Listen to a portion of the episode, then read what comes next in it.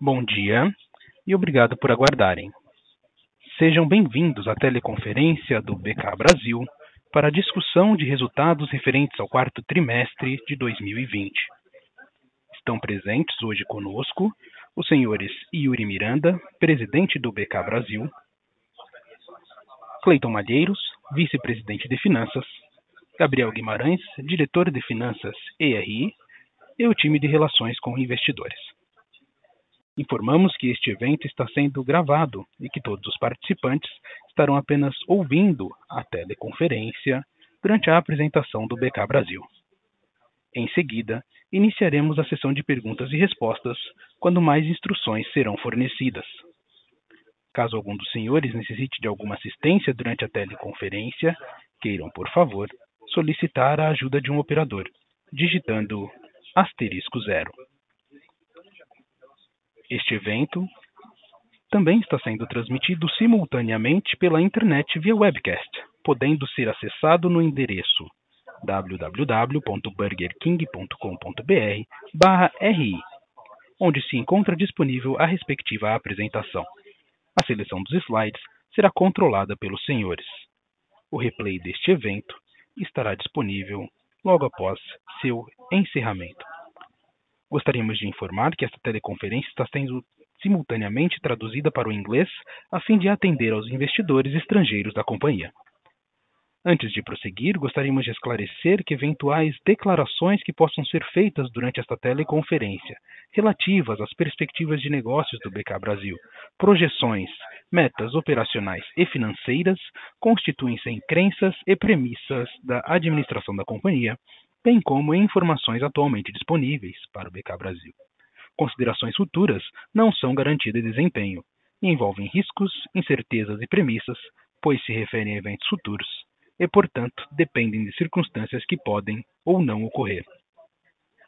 Investidores e analistas devem compreender que condições gerais, condições do setor e outros fatores operacionais podem afetar os resultados que diferem materialmente daqueles expressos em tais considerações futuras. Gostaria agora de passar a palavra ao Yuri Miranda, presidente do BK Brasil, que iniciará a apresentação. Por favor, senhor Yuri, pode prosseguir. Muito obrigado pela introdução, operador. Bom dia a todos. Espero que vocês e suas famílias estejam bem. Obrigado pelo interesse em nossa empresa e pela participação nessa teleconferência de apresentação dos resultados do BK Brasil para o quarto trimestre de 2020. Eu gostaria de começar falando a respeito do que 2020 representou para todos nós. 2020 foi, sem dúvida, o ano mais desafiador que nós já enfrentamos em nossa história. O cenário global trazido pelo Covid impactou diretamente a nossa sociedade e o nosso negócio ao longo do ano. Desde o princípio, nós fomos rapidamente forçados a nos adaptar. Palavra essa que passou a fazer parte de cada decisão do nosso time, todos os dias. Tivemos que questionar processos, rotinas e hábitos que funcionavam bem há anos. E descobrimos que existem formas alternativas que podem nos fazer chegar aos mesmos resultados, muitas vezes e surpreendentemente, com mais qualidade e eficiência. Foi com esse espírito e alinhamento que conduzimos a companhia nesse cenário, sempre focados em proteger nossos colaboradores, proteger os nossos clientes e proteger o nosso negócio. A resiliência no nosso modelo provou sua força mais uma vez. Depois de termos quase 70% dos nossos restaurantes fechados ao fim de março de 2020, e que significou uma perda de vendas relevante, vimos uma sólida e acelerada recuperação, chegando em outubro em níveis próximos ao que tínhamos realizado no ano anterior. Em nossa leitura, essa forte recuperação aconteceu por três motivos principais: a aceleração de tendência de consumo, a dinâmica de mercado e a capacidade de adaptação da companhia. Dentro de mudanças de comportamento, a tendência de digitalização que já vínhamos nos preparando, ela foi acelerada. observamos clientes mais interessados em experiências com menos fricção e com mais conveniência. Canais digitais tomaram uma proporção em nosso negócio que estimávamos levar cerca de 4 ou 5 anos. O delivery, por exemplo, viu o seu mercado dobrar de tamanho de acordo com dados do Google Trends, saindo de 35 milhões de usuários pré-crise para cerca de 70 milhões já em agosto de 2020. Em relação à dinâmica do mercado, começamos a observar sinais de uma consolidação em um mercado altamente fragmentado. De acordo com os dados do Instituto de Food Service Brasil, o IFB, o negócio de QSR cresceu significativamente sua representatividade dentro do food service. E quando comparamos apenas com a performance de grandes redes, o Burger King chegou ao fim do quarto trimestre com sua melhor performance de market share da história. Acreditar nos fundamentos, no potencial do negócio e na leitura das tendências, mesmo em um ano tão desafiador para a nossa indústria, com a necessidade de proteção de liquidez, nos fez tomar a decisão de não parar. Na verdade, aceleramos os principais projetos na frente de tecnologia temos certeza que eles serão importantíssimos para que possamos estar bem posicionados à medida que começamos a ver a normalização do consumo e, principalmente, numa transformação profunda no modelo de varejo alimentício e na relação com os clientes. Em meio a um ambiente de intensas transformações, nós, como um dos principais varejistas de alimentação no Brasil, canalizamos nossos esforços para que pudéssemos fazer avanços importantes em pontos fundamentais para a construção do nosso negócio. Acreditamos em três pilares que nos levarão à liderança do mercado de QSR no Brasil. O primeiro deles, produto e marca. Quando olhamos um espectro de 10 anos, exatamente a nossa idade como companhia no Brasil, nos orgulhamos muito do que construímos até aqui. Isso só foi possível por duas razões essenciais: a qualidade dos nossos icônicos produtos e a força das nossas marcas Burger King e Popeyes.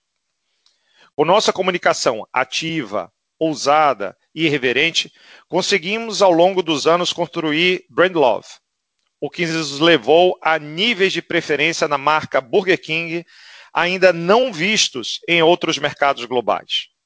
Em 2020 não foi diferente. Nós continuamos com a mesma pegada, com a marca que abraça a diversidade e tem como principal objetivo Welcome Everyone. Por isso, lançamos campanhas inéditas, como o Vassoura True, Fica em Casa e o Natal Antecipado. Dessa forma, seguimos construindo uma marca lembrada, adorada e respeitada pelos nossos mais diversos clientes ao redor de todo o Brasil.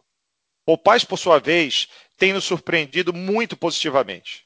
Ainda concentrada em São Paulo, começamos a ver níveis de conhecimento e aceitação muito positivos, o que nos encoraja a expandir nossa capilaridade para outros estados e acelerar a construção da marca e a captura da demanda latente por fast food de frango. Já agora, no mês de fevereiro, abrimos nosso primeiro restaurante da marca no Rio de Janeiro. Acompanhando e analisando tendências globais, tivemos importantes evoluções em inovações do portfólio de produtos, tanto no BK quanto no PLK. Além do lançamento do Rebel Whopper, que a propósito, fomos a primeira rede a lançar um produto à base de plantas no Brasil, no final de 2019, continuamos inovando em 2020 através do lançamento do icônico The Sandwich no Popeyes. E olhando tendências de consumo, fomos um dos pioneiros no movimento de eliminar qualquer ingrediente artificial, como conservantes e corantes, dos nossos produtos, a começar pelo nosso carro-chefe, o Whopper. Esse é um desejo dos nossos consumidores e que certamente nos ajudará a quebrar paradigmas na indústria e aumentar a frequência em nosso negócio. Por esse motivo, pretendemos ter nosso portfólio de produtos Burger King sem qualquer ingrediente artificial até o final de 2021. O segundo pilar está relacionado à tecnologia e à experiência do consumidor. Transformação digital em negócios fundamentalmente físicos se tornou, na verdade, uma expressão comum ao longo do último ano. mas só quem de fato está passando por uma sabe o quão complexo esse processo pode ser. Diferente do intuitivo, essa transformação é lenta e demanda intensos investimentos em estrutura, arquitetura de dados, talentos, softwares e produto. Aqui no BK e PLK, nós começamos essa jornada há aproximadamente três anos e agora começamos a ver nossa esteira de desenvolvimento funcionar. Em 2020, por exemplo, fizemos avanços essenciais e que certamente nos darão capacidade de proporcionar uma jornada ainda melhor aos nossos clientes e aos nossos colaboradores. Em uma indústria na qual heavy users têm um papel fundamental, acreditamos que se conseguimos fidelizar esses clientes através de interações personalizadas, ganharemos espaço importante no hábito e na frequência de consumo dessa população. Com isso em mente, nossos restaurantes têm papel fundamental na aquisição de clientes, porque é através dessas experiências nas lojas que nós conseguiremos adquirir dados e construir um relacionamento duradouro em todas as pontas, a tão falada omnicanalidade. Para isso, avançamos na digitalização da experiência dos nossos clientes de diversas formas. Além de duplicar a disponibilidade dos totens de autoatendimento em nossos restaurantes, gerando menos fricção e mais eficiência, Crescemos a penetração de vendas realizada através do app. Lançamos parcerias com novos agregadores de delivery, incluindo a criação do nosso próprio delivery.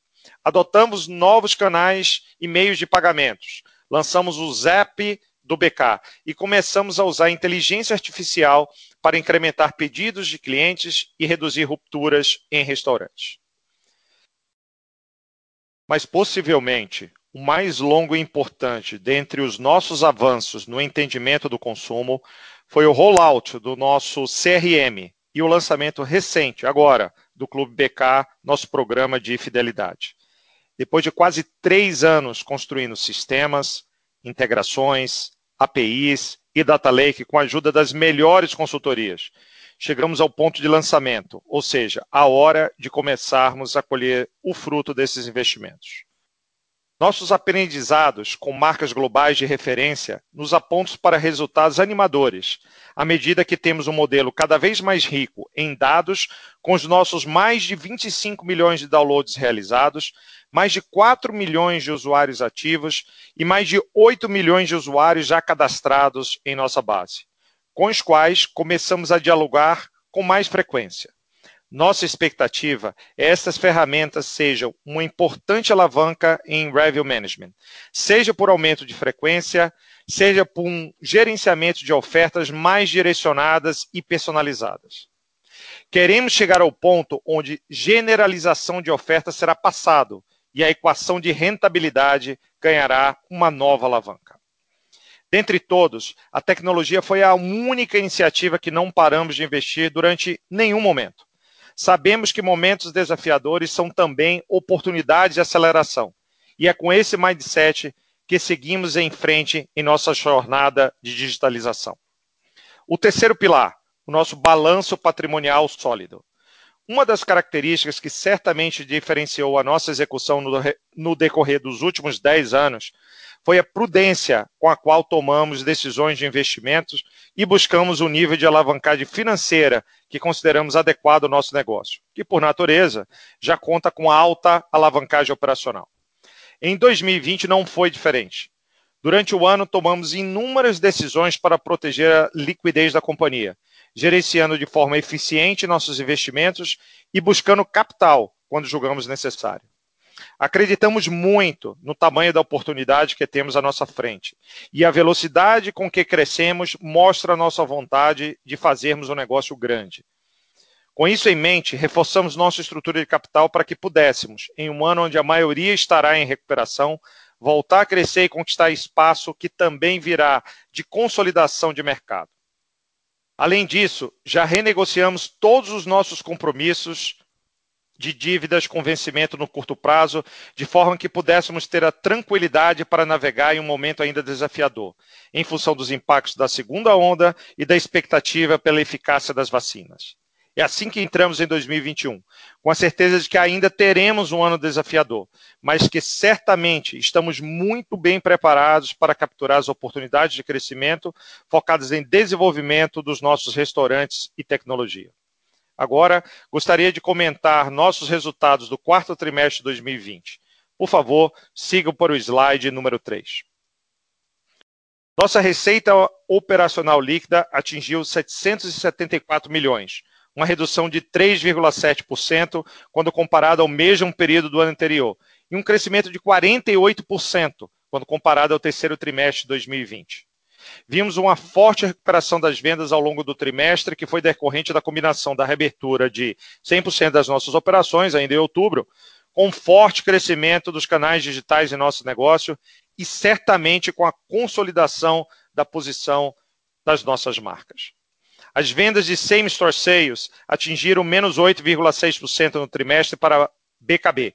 E aqui destaco o desempenho das lojas freestanding, que mostraram sua força e resiliência e que, através de sua versatilidade, possibilitou que nós adaptássemos rápido e navegássemos bem durante a pandemia.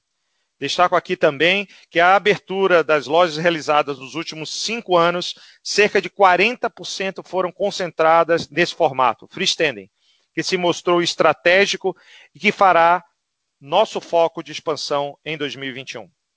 Já nossos restaurantes food court, localizados em shoppings e sujeitos à redução de tráfego, eles apresentaram níveis de same-store sale negativos, mas com evolução significativa no decorrer do quarto trimestre.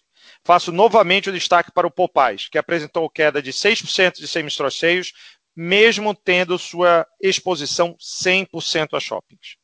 Apesar do cenário desafiador, esse resultado nos deixa encorajados pelo potencial do mercado de QSR de frango e com o que estamos construindo com essa marca.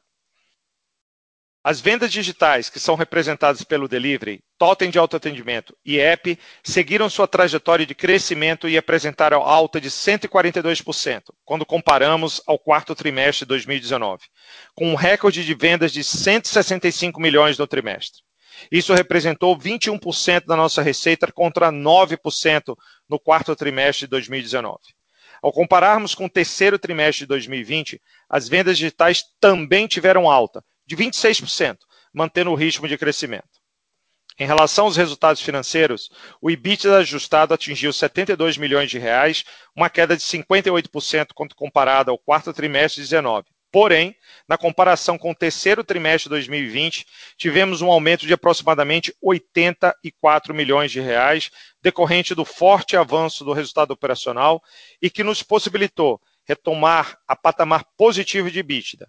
E destaco aqui que no trimestre também houve geração positiva de caixa operacional.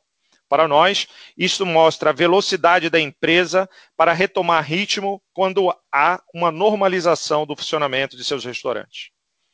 Em novembro, concluímos nossa oferta subsequente de ações 100% primária, onde captamos 510 milhões de reais, que nos possibilitou encerrar 2020 próximos de uma posição de net cash. Apenas 10 milhões de reais de dívida líquida. Por fim, importante mencionar que renegociamos em 2020, junto à RBI, o plano de expansão e abertura de novas lojas para as marcas Burger King e Popeyes. Com isso, foram firmados novos termos dos contratos de master franquia, em especial relacionados aos prazos de abertura de novas lojas. Esse acordo reforça a confiança e a parceria de longo prazo que temos junto à RBI. Com isso, eu passo a palavra para meu sócio e CFO, Cleito Malheiros, para dar mais detalhes sobre a performance da empresa. Cleiton, por favor. Muito obrigado, Yuri. Bom dia a todos. Passando para o slide 4, vemos que durante o quarto trimestre de 2020 retomamos a nossa performance histórica de crescimento, com a abertura líquida de cinco restaurantes, fruto das 13 aberturas, sendo 12 da marca Burger King e um da marca Popeyes e oito fechamentos, todos de Burger King. Além disso, realizamos dois repasses de lojas Burger King para franqueados. Com isso, encerramos 2020 com um total de 905 restaurantes em operação no país, sob as marcas Burger King e Popeyes, dos quais 703 operados pelo BK Brasil.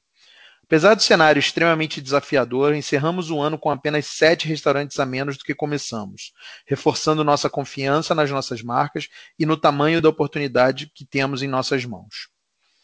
Seguindo para o slide 5, a receita operacional líquida atingiu 774 milhões de reais, uma queda de 3,7% quando comparado ao mesmo período do ano anterior, e um crescimento de 48,2% se comparado ao terceiro trimestre de 2020. Conforme mencionado há pouco, nossa forte recuperação de vendas ao longo do trimestre foi fruto da combinação da reabertura de 100% das lojas, ainda em outubro, do contínuo crescimento de vendas digitais em nosso negócio e da recuperação gradual do tráfego nos shopping centers.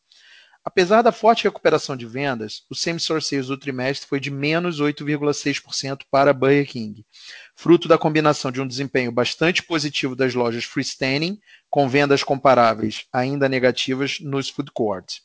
Com relação a Popeyes, apesar das lojas serem todas do modelo food court, nossa performance foi superior a BK, com menos 6,2% de same-store sales, beneficiado pelo crescimento da, da estatura da marca e do forte crescimento do delivery.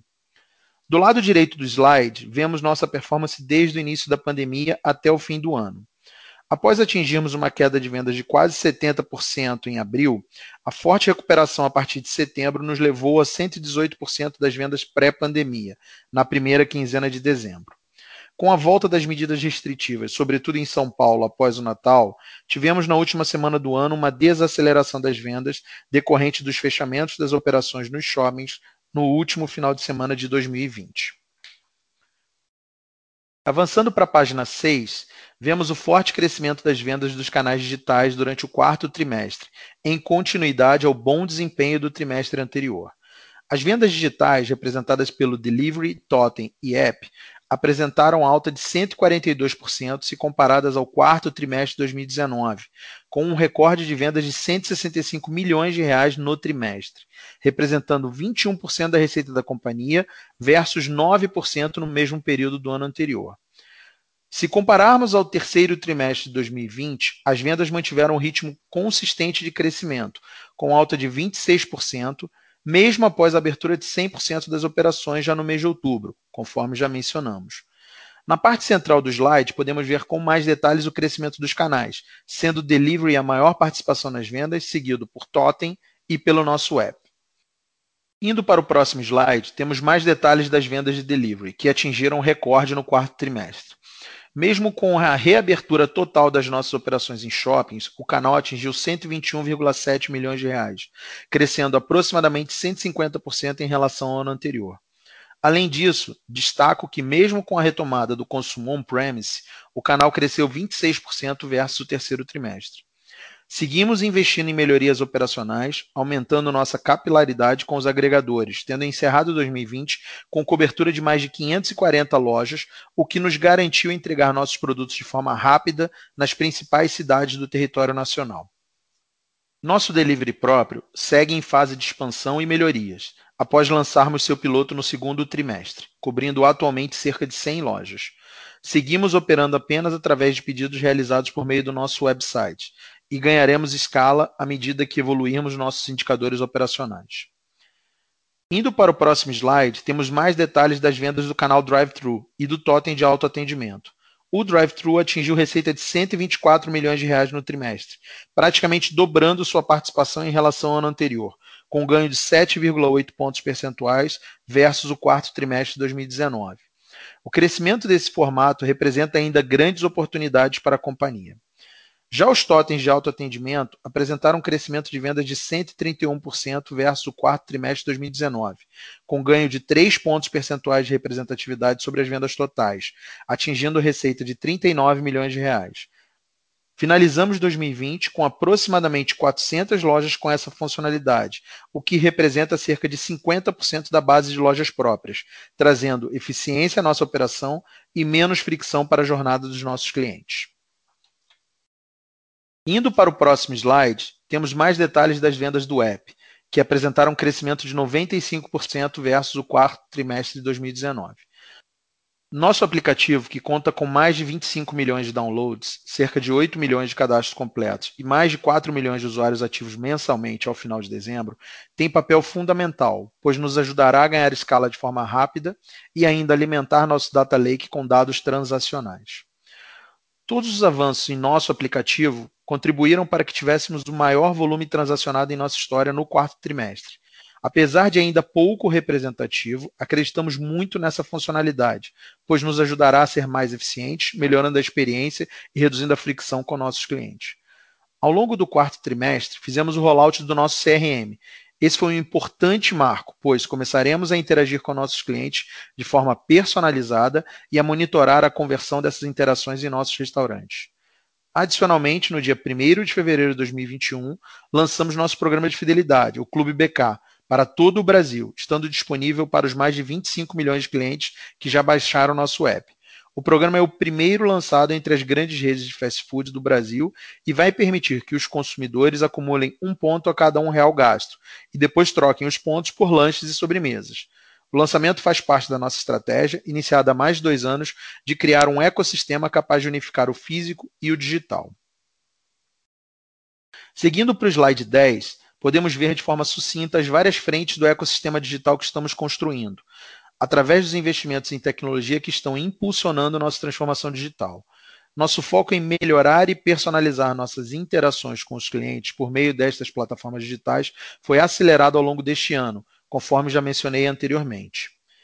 Acreditamos que a tecnologia irá nos ajudar através de três pilares. O primeiro, relacionado à eficiência nos restaurantes, como, por exemplo, com a instalação de totens de autoatendimento, inclusão de novos meios de pagamento e uso de inteligência artificial para a sugestão de vendas.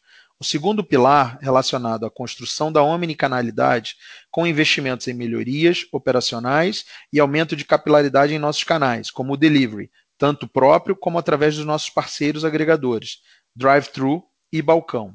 E o terceiro pilar, através da melhoria da experiência do cliente com projetos relacionados à frente de CRM, que irão permitir interações cada vez mais assertivas com nossos consumidores, seja através do nosso programa de fidelidade Clube BK ou do Zap do BK, com mais praticidade e agilidade para os nossos clientes fazerem pedidos, ou até mesmo através da disponibilização de Wi-Fi em nossos restaurantes.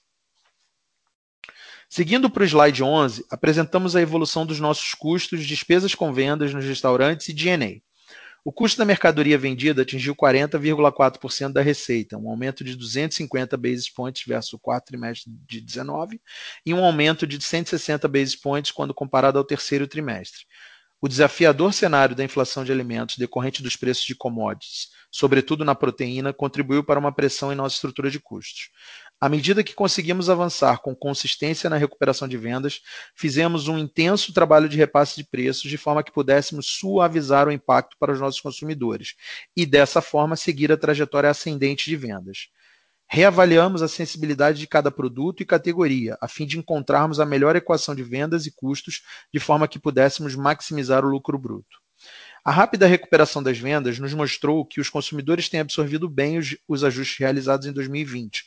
Por exemplo, em nossa icônica plataforma de Mix and Match, fizemos duas importantes movimentações ao longo do ano. Adicionalmente, à medida que a frente de CRM evolui na companhia, diminuiremos a exposição a descontos massivos aos clientes, favorecendo ganhos de margem. Já as despesas com vendas nos restaurantes, excluindo depreciação e amortização, totalizaram 353 milhões de reais no quarto trimestre de 2020 e atingiram 45,6% da receita, um aumento de 670 basis points versus o quarto trimestre de 19 e uma queda de 1.270 basis points quando comparado ao terceiro trimestre. Essa alta é principalmente explicada pelo crescimento das vendas de delivery, e consequente aumento do take rate, redução dos descontos de aluguel e aumento das despesas com higiene e limpeza nos restaurantes em função da pandemia. Além disso, as despesas com pessoal, que representam cerca de 30% do SG&A, foram impactadas pelo término da MP 936, quando comparadas às despesas do terceiro trimestre. Já as despesas gerais e administrativas, excluindo depreciação e amortização, totalizaram 59 milhões de reais no quarto trimestre de 2020 e atingiram 7,6% da receita, um aumento de 360 basis points versus o quarto trimestre de 19 e um aumento de 150 basis quando comparado ao terceiro trimestre de 2020. Com a recuperação dos indicadores operacionais no quarto trimestre e a proximidade de 2021, antecipamos alguns movimentos importantes em relação à nossa estrutura de tecnologia, contando inclusive com serviços prestados de consultoria e desenvolvimento de softwares que nos ajudarão no decorrer de 2021. Além disso, como efeito das primarizações dos serviços de manutenção e Service Desk, o DNA foi negativamente impactado, com benefício ainda maior nas despesas nos restaurantes. Adicionalmente, tivemos o efeito não recorrente da baixa de ativos relativo ao fechamento de restaurantes, que totalizou aproximadamente 12 milhões de reais no trimestre. No slide 12, o EBITDA ajustado atingiu 72,1 milhões de reais, queda de 57,9% quando comparado ao quarto trimestre de 2019.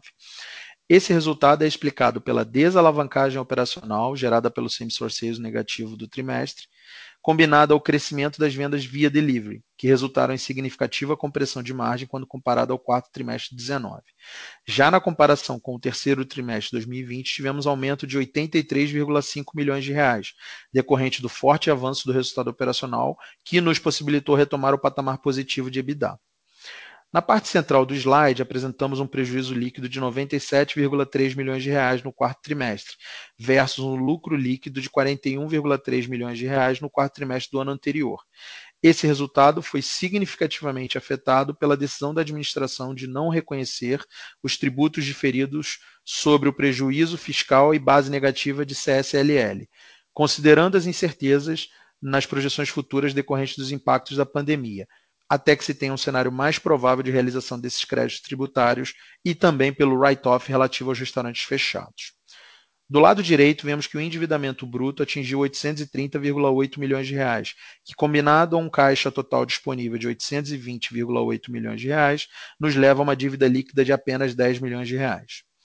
Ao longo do trimestre, a companhia se antecipou aos vencimentos futuros das suas dívidas de curto prazo, conduziu um forte trabalho de liability management que reduziu significativamente os vencimentos de dívidas anteriormente previstos para o início do ano de 2021.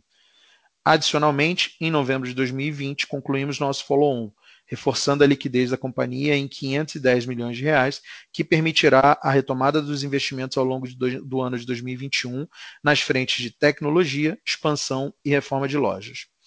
Gostaríamos de comunicar também que concluímos com sucesso a negociação de waivers para não medição dos covenants de alavancagem financeira no exercício de 2020 das nossas dívidas, sem que houvesse a necessidade de alterações nas condições originalmente pactuadas junto aos nossos credores, tanto de custos quanto de limites futuros de alavancagem ou de investimentos. Seguindo para o slide 13, podemos ver o CAPEX e o fluxo de caixa operacional. Os investimentos atingiram 94,2 milhões de reais no quarto trimestre de 2020, uma queda de 41,7% quando comparado ao quarto trimestre do ano anterior. Essa queda está atrelada à redução do ritmo de expansão da companhia em 2020, em virtude das medidas de proteção de liquidez frente às incertezas causadas pela Covid-19. Apesar da redução dos investimentos, retomamos as atividades de expansão do quarto trimestre de 2020, com abertura líquida de cinco restaurantes, e intensificamos nossos investimentos direcionados à frente de tecnologia. Estes investimentos foram acelerados em 2020 para suportar o aumento das vendas dos canais digitais, nos deixando bem posicionados para capturar as oportunidades de mercado quando o consumo estiver mais normalizado. Apenas no quarto trimestre de 2020, a companhia investiu cerca de 20 milhões de reais em projetos de tecnologia. Do lado direito do slide, vemos que retomamos a geração de caixa operacional contabilizando 97,5 milhões de reais, em razão da forte recuperação do resultado operacional. Quando comparado ao quarto trimestre de 2019, apresentamos uma queda de 138,6% na geração de caixa devido à redução do resultado operacional e impactos derivados da pandemia no capital de giro. Contudo, quando comparados ao terceiro trimestre, passamos de caixa operacional perto do break-even para geração de caixa no quarto trimestre. Com isso, finalizamos a nossa apresentação e gostaríamos de abrir para perguntas. Operador, por favor, pode passar para as perguntas.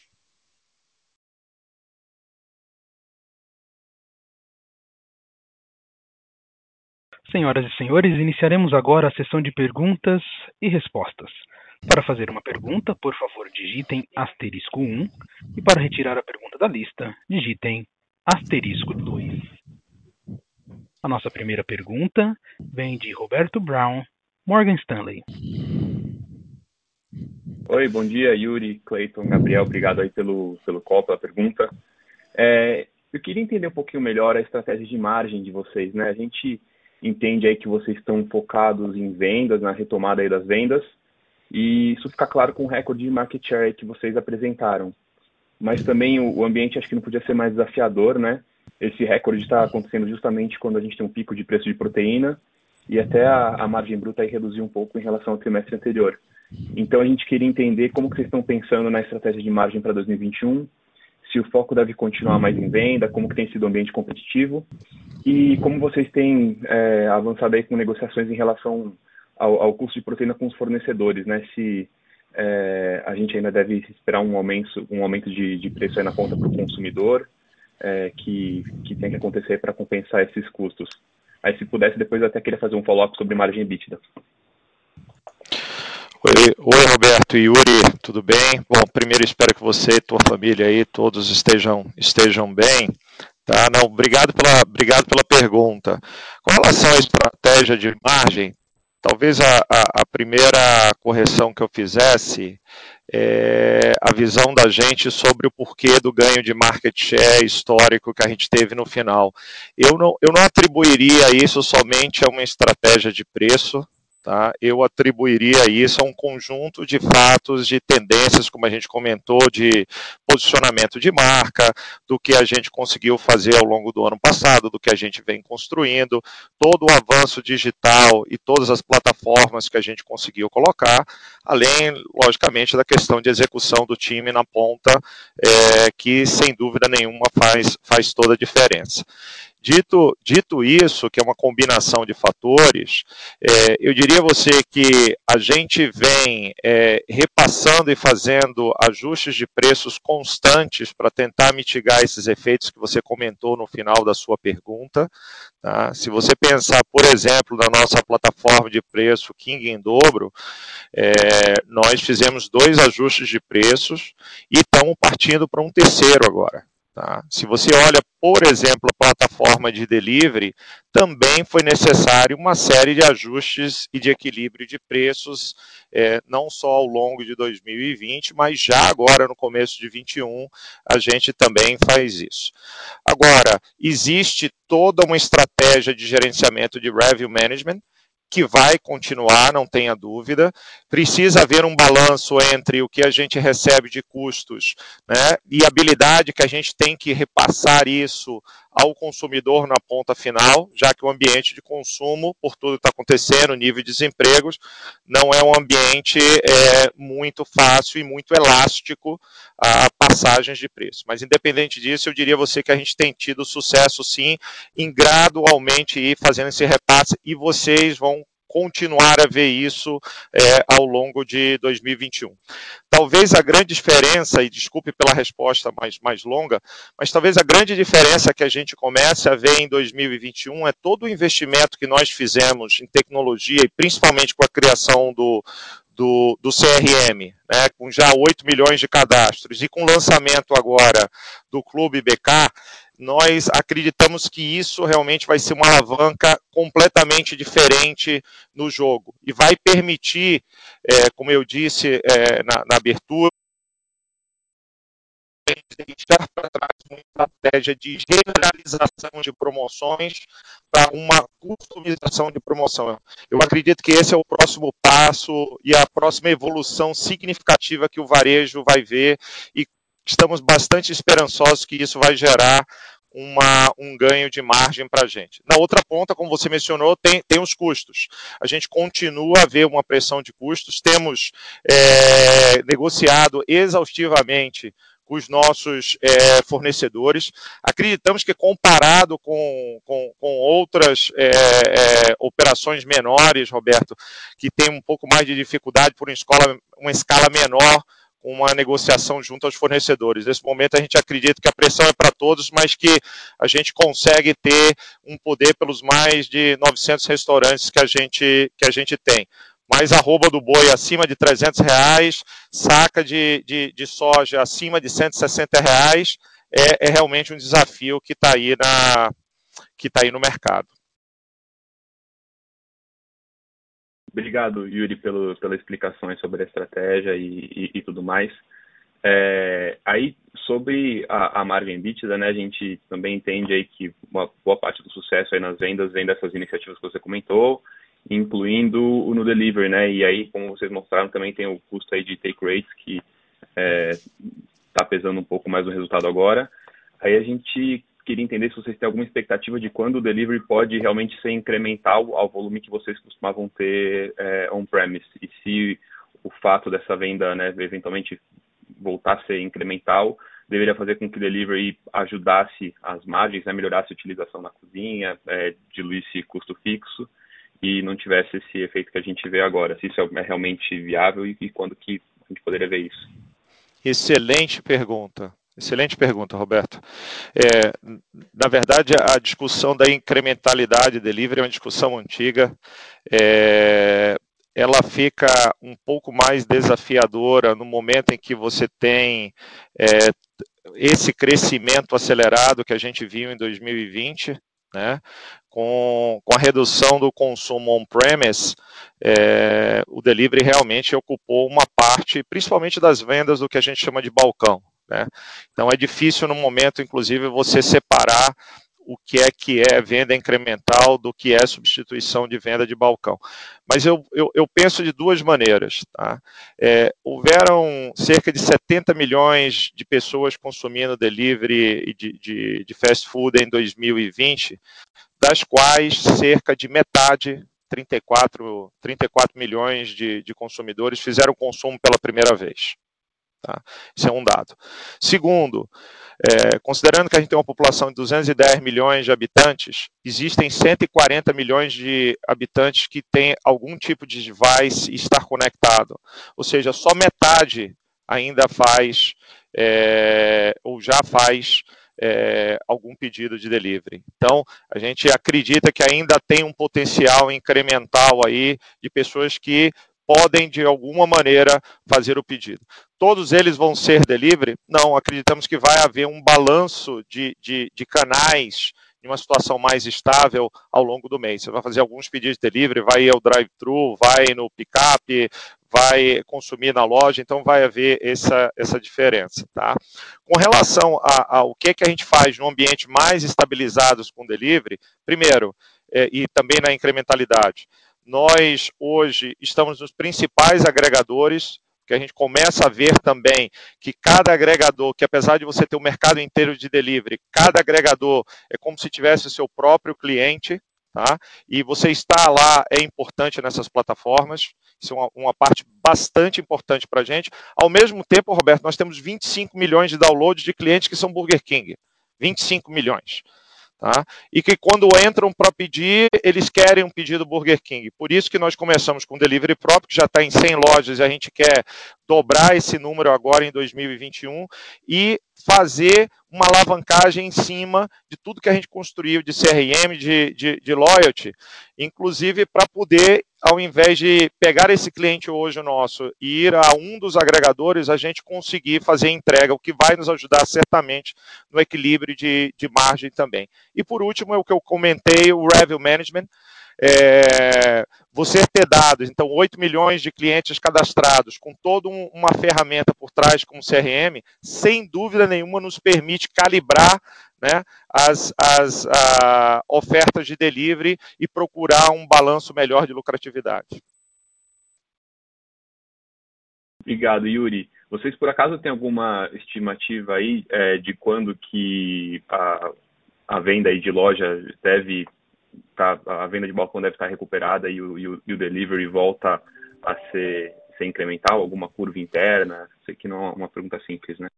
É, é, é, de novo, essa é uma excelente pergunta. Eu estou também quase lhe pedindo ajuda para responder, sabe, Roberto?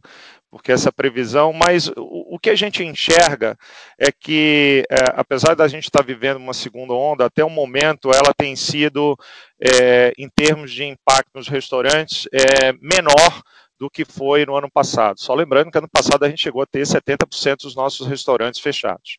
A própria apresentação, se você dá uma, uma, olhada no deck, a partir do momento que há uma normalização, a, a companhia, né, as nossas marcas têm uma capacidade muito rápida de retorno. Você deu uma olhada aí na semana de 8 de dezembro, na apresentação, é, para te facilitar, é, o chart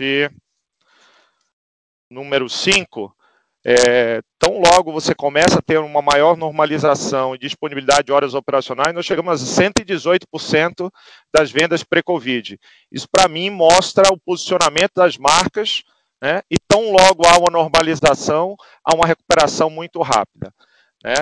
Olhando para o futuro, que a gente e até para outros países, um ambiente de delivery mais normalizado, mais maduro, a gente acredita que vai significar alguma coisa entre 15% e 20% das nossas vendas. Perfeito, Yuri. Obrigado aí pelas respostas e desculpa o excesso de pergunta aí. Obrigado. Nossa próxima pergunta vem de Bob Ford, Bank of America. Bom dia a todo mundo e obrigado por pegar minhas perguntas. Um, Yuri, uh, espero que você e sua família também estejam bem. Um, qual grande foi o impacto das restrições operacionais do fim do ano sobre a lucratividade no, no TRI? E, e Yuri, também pode expandir uh, o acordo atualizado com a RBI e, e, seus compromissos de crescimento e CAPEX para BK e Popeyes, por favor. Olá, Bob. É, também desejo a você e a sua família que, que, estejam, que estejam todos bem. Tá? Bob, o, o, impacto maior que a gente teve no final do ano é, foi ali na semana de, do Natal, né, que antecedeu o Natal e o Ano Novo, quando São Paulo voltou a fazer restrições em termos de shoppings. E um pouco antes disso, Belo Horizonte também, tá, Bob? Então, acho que Belo Horizonte, inclusive, antes de São Paulo, é, Minas Gerais. Então, esses foram os dois maiores impactos. E se você olha nesse mesmo gráfico que eu acabei de me referir do slide na página 5, você vê que a gente vinha numa crescente ali, é, passando ali na semana de 8 de dezembro a 118% do pré-Covid, e essa restrição que a gente teve em São Paulo, é, semana seguinte, de 22 de dezembro, você já vê um nível ali de 94%. Tá?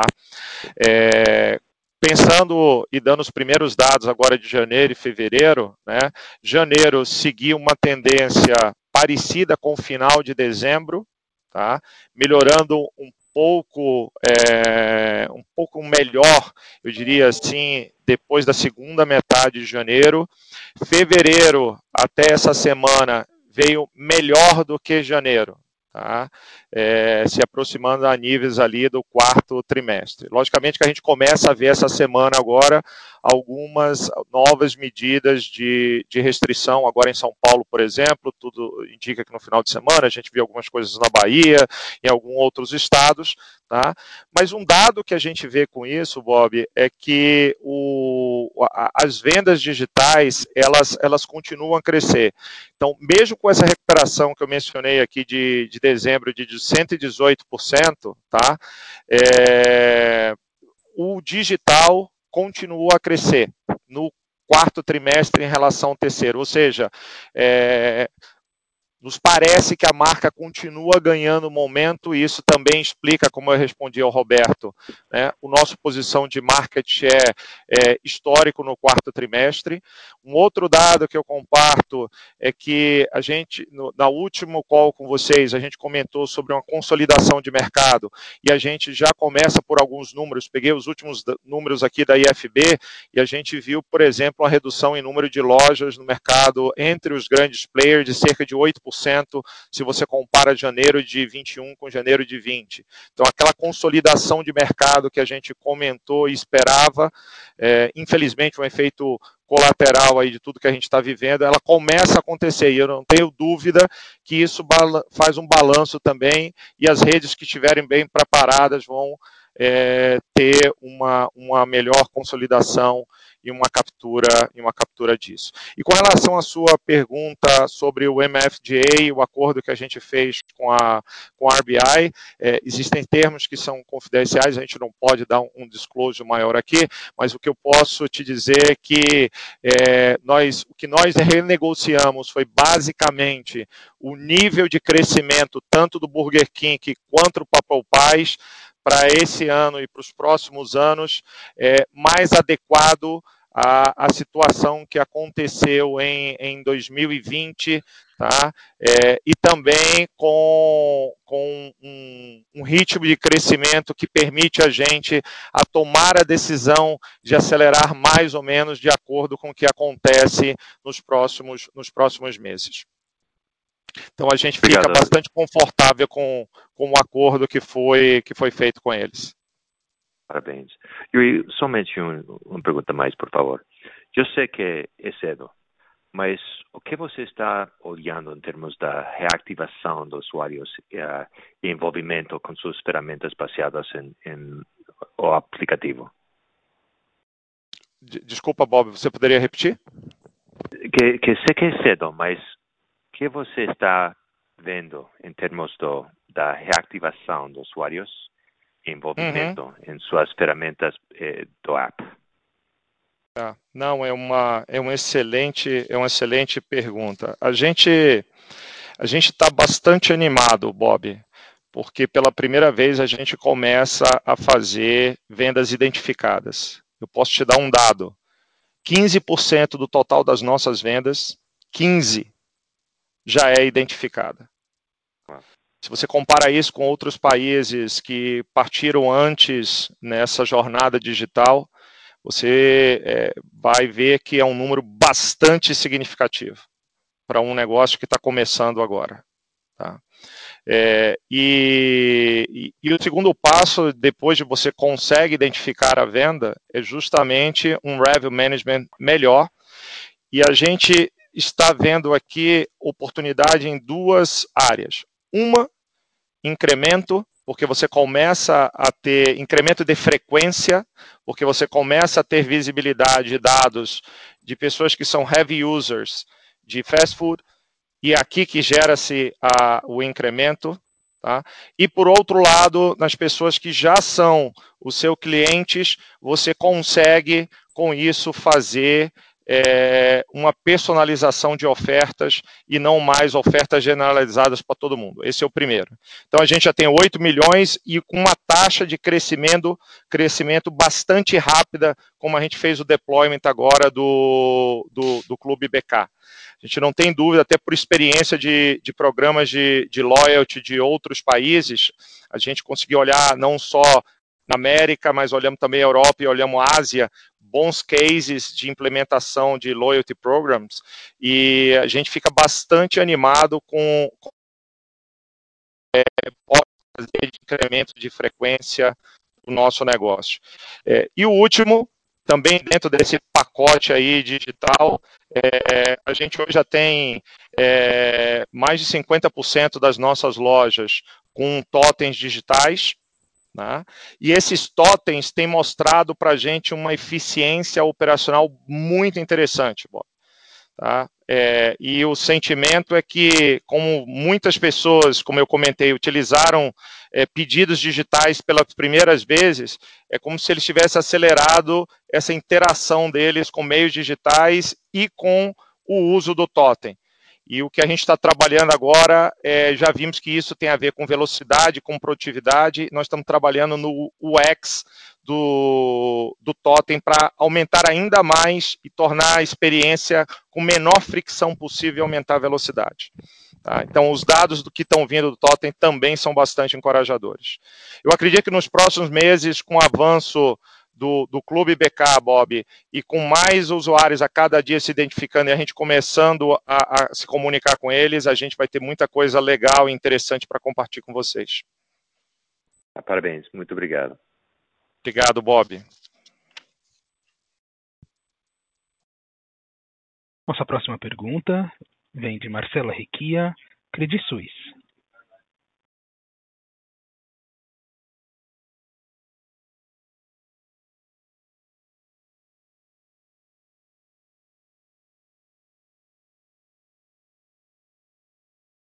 Marcela, talvez você esteja no mudo.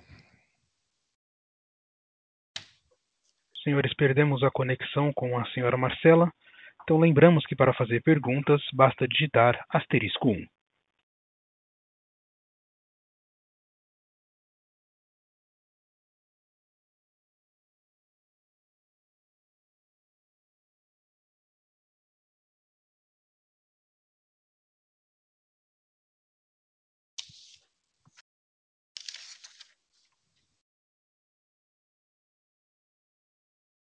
Novamente, para fazer uma pergunta, por favor digitem asterisco um.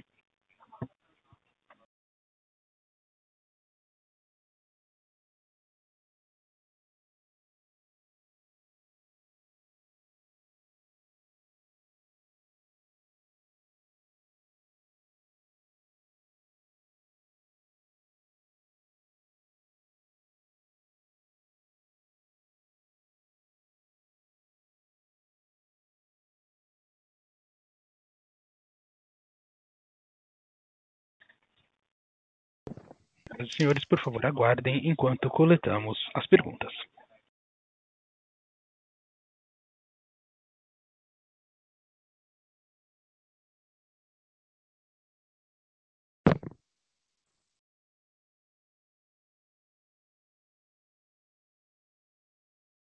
Nossa próxima pergunta vem de Henrique Rocha, Credit Suisse.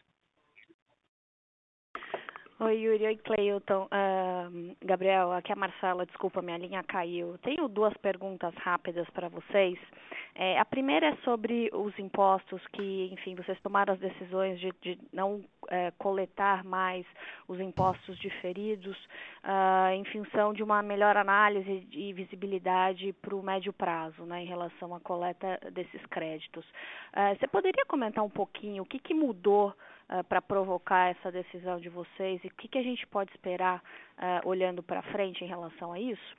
E a minha segunda pergunta seria sobre Popais. É, a gente viu que essa semana vocês lançaram a primeira loja de Popais no Rio de Janeiro. Uh, e aí eu queria entender duas coisas de vocês. A primeira é das lojas que vocês a, a, a, acreditam abrir esse ano, o que, que vocês estão pensando em termos de distribuição geográfica? E a segunda pergunta sobre Popais é, a gente tem visto que o same store sales, embora ainda negativo, uh, tem sido mais resiliente do que a marca de Burger King dentro das lojas de shopping. É, eu queria entender o que, que você, ao que vocês atribuem isso. Muito obrigada.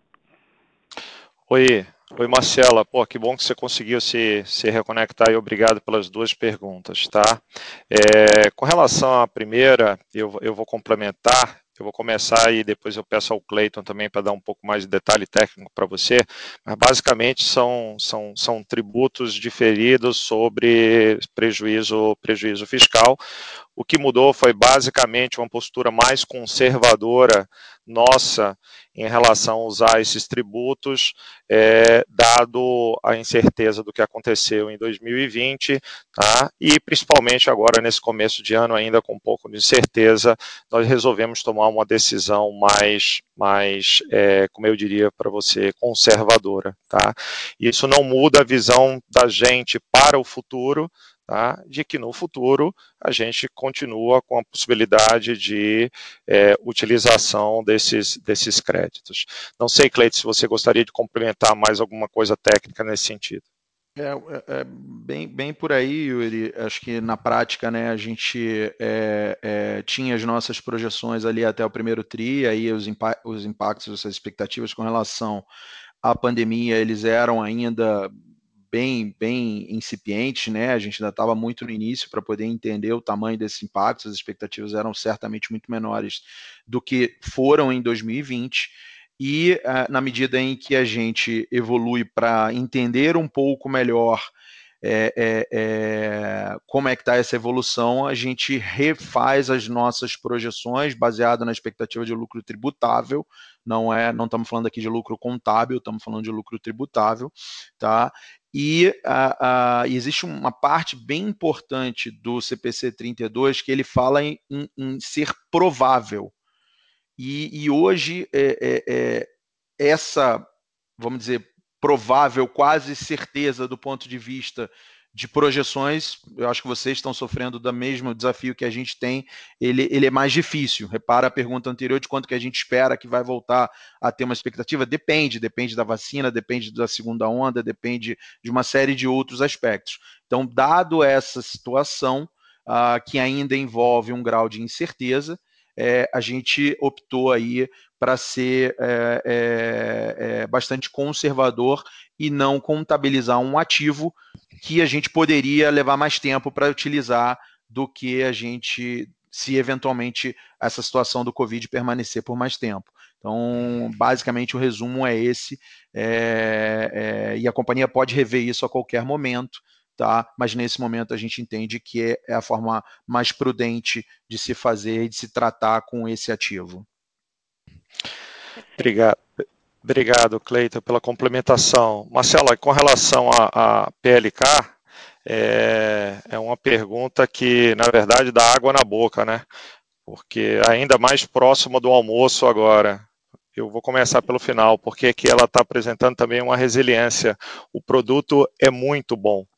Tá? Essa seria uma, uma resposta rápida, mas dando uma resposta mais técnica também, é, é, é um momento de marca, é, é, impressionante, depois de 10 anos aqui da gente na, na jornada de BK, é impressionante o, o, brand awareness de, de PLK na cidade de São Paulo em um ano e meio de projeto. É absolutamente impressionante. Passa de 75%. É, e eu não tenho dúvida que isso vem é, em consequência, as vendas vêm em consequência também de um nível desse de, de, de brand awareness. Tá?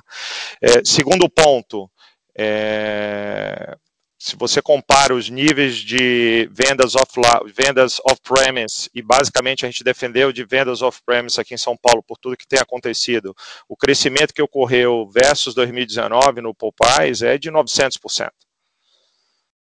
Então é um crescimento, é um produto que, que viaja muito bem, é um produto que tem uma característica bem flexível que vai de, de um ticket individual a um ticket de família, tá? É, e por isso eu acredito que ele se, se comportou muito bem agora na, na, na nessa situação que a gente está vivendo.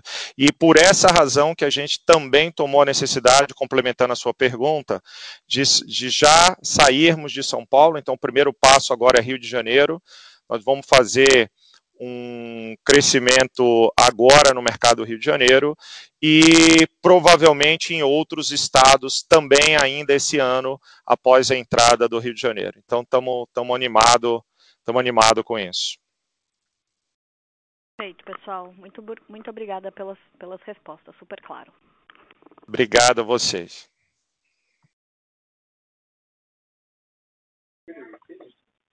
Encerramos neste momento a sessão de perguntas e respostas. Gostaria de passar a palavra ao Yuri para as considerações finais. Por favor, Yuri, pode prosseguir. Obrigado, operador. Obrigado a todos pelas, pelas perguntas, pela presença, sempre pelo interesse na nossa companhia. É, e eu gostaria de terminar a conferência de hoje, se, se vocês me permitem, indo para o slide número 14 da nossa apresentação, e com isso destacar para vocês é, o que seriam as nossas, o que são as nossas prioridades estratégicas para 2021. É, eu sei que a gente ainda está passando por uma segunda onda da pandemia e enquanto ela ela estiver, nós iremos continuar protegendo os nossos colaboradores, os nossos clientes e o nosso negócio. No início da primeira onda, é, nós dissemos aqui internamente a todos os nossos colaboradores que nós sairíamos mais forte do que nós entramos. E é exatamente assim que a gente se sente hoje. Mais forte, mais preparado, eu acredito que todos nós, do que nós estávamos em março de 2020. Mas isso não quer dizer que a gente vai ser menos prudente.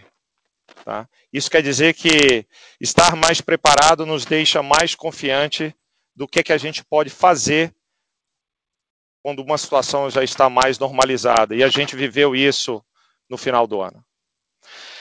É nesse espírito que eu comparto com vocês as prioridades de 2021. recuperação de venda e ganho de market share. Nossas marcas estão muito bem posicionadas para isso, ainda mais com toda a consolidação que nós dissemos que iria acontecer e que já está acontecendo. Queremos capturar o potencial dos canais digitais e, como eu mencionei, começar a colher o fruto dos nossos investimentos, tá? como o CRM e o Clube BK.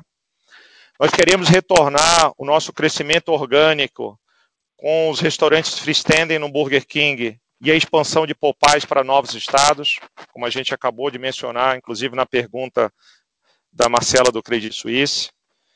Nós queremos avançar na transformação do nosso menu de produtos sem conservantes ou ingredientes artificiais.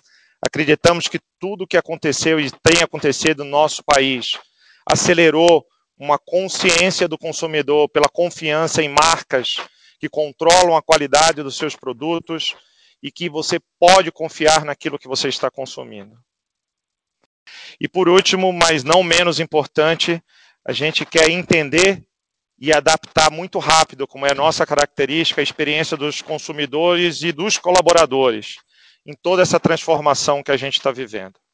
Então eu termino esse call com um agradecimento especial a todo o nosso time e também aos nossos acionistas, ao nosso time, porque eles foram verdadeiros heróis, trabalhando todos os dias para servir nossos milhões de clientes, seja nos nossos restaurantes, seja em um home office ou um escritório remoto. Nossa gente continua e continuará sendo a principal diferença dessa companhia. E é através dessa diferença que a gente continua sonhando. E agradecer aos nossos acionistas, porque a gente sabe que em um momento difícil como esse, eles continuaram e continuam acreditando na nossa capacidade de execução e na nossa vontade de construir um negócio genuíno e duradouro.